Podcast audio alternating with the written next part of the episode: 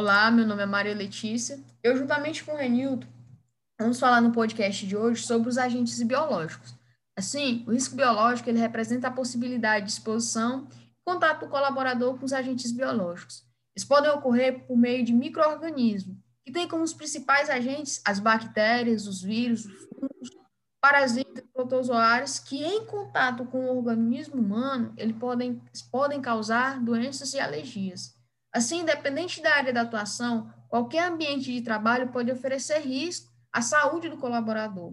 As áreas que são mais suscetíveis a esses agentes são os hospitais, os locais ligados à saúde, indústria alimentícia, abatedouros, limpeza pública e entre todos outros ambientes.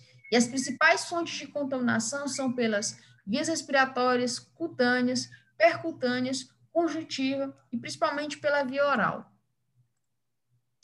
Então, os agentes biológicos, é, eles possuem quatro tipos de classes.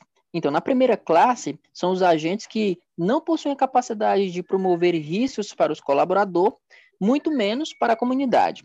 Na classe 2, são os agentes que possuem uma moderada capacidade de trazer risco ao, ao colaborador e baixo risco de propagação à comunidade.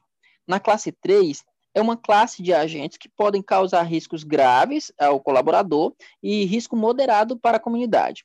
Na última classe, a quarta classe, nessa classe os agentes apresentam risco grave para o colaborador e para a comunidade. Não existe nenhum tipo de tratamento em caso de contaminação.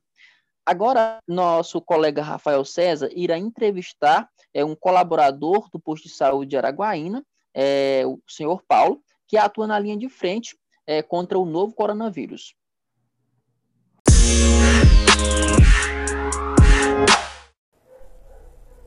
Olá a todos, sou o Rafael César e hoje estou aqui com o Paulo. É, por favor, se apresente, seu Paulo. É, bom dia, meu nome é Paulo César, trabalho no combate contra o Covid-19 é, na unidade de referência aqui de Araguaína. É, e vamos lá as perguntas. É, com o Paulo hoje eu vou fazer algumas perguntas. Algumas perguntas que para ele pode até ser besteira, né? Pode até ser perguntas banais, mas para nós, para entender um pouco mais sobre esse combate e sobre a prevenção, né, da contaminação, é, perguntas muito necessárias. É, primeira pergunta, Paulo. É, como minimizar o risco no seu ambiente de trabalho?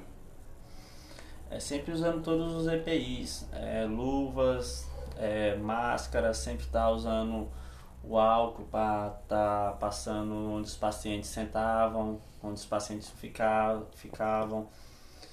É, sempre ter o distanciamento, é, não ficar aglomerado. E como é que é a sua prevenção no dia a dia? São basicamente as mesmas coisas que você sempre tem que estar atenta a tudo. Você não vai estar é, saindo porque você era um, um, um, trabalho de risco, onde você, todos lá ou estão contaminados, ou estão suspeitos, ou, ou estão, são suspeitos. É, então você não tem aquela certeza de que você está ou não.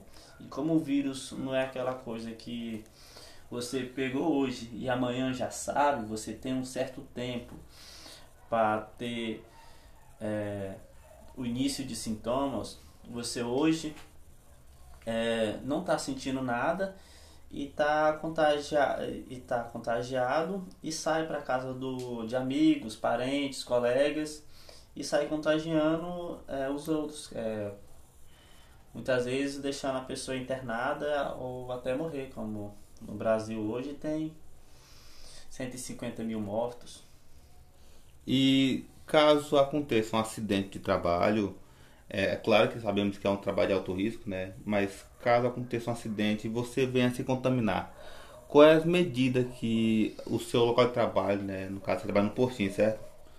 Qual é a medida que o, o postinho vai, vai ter que fazer para, para seu tratamento e tudo mais, né? Qual é a medida que eles vão tomar?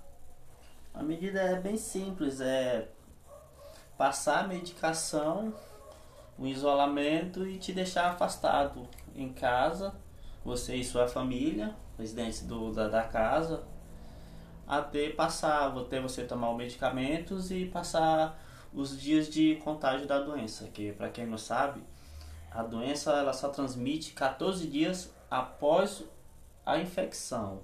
Então, depois disso, você pode estar, tá, mesmo com sintomas, você pode estar tá saindo de casa, é que você não vai estar tá mais contagiando os demais. É, então, muito obrigado, Paulo, pelo esclarecimento. E essa é a parte.